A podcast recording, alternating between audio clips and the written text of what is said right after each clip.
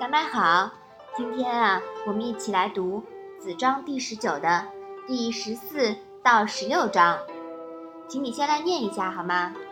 子游曰：“丧志乎哀而止。”子游曰：“吾有章也，为难能也，然而未人。”曾子曰：“堂堂乎章也，难与并为仁矣。”妈妈，这是什么意思呀？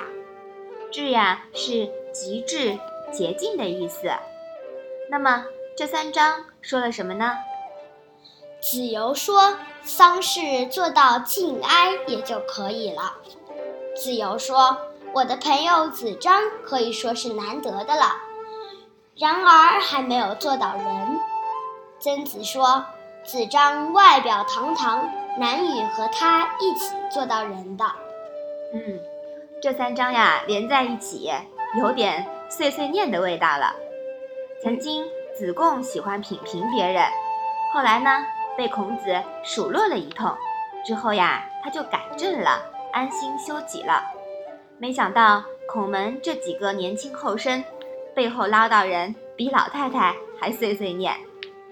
丧事尽己，哀则止；为人无愧于己，心则安。随别人说去吧，是不是啊？嗯，在第十七篇里面呀，孔子跟宰我也讨论了扶丧之期的问题，是吧？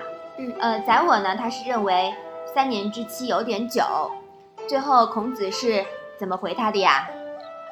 孔子回答是：汝安则为之。嗯，对的。所以说呀，嗯，只要自己无愧于心就好了，对吗？做任何事情呢。只要自己安心，随别人去说吧，对不对？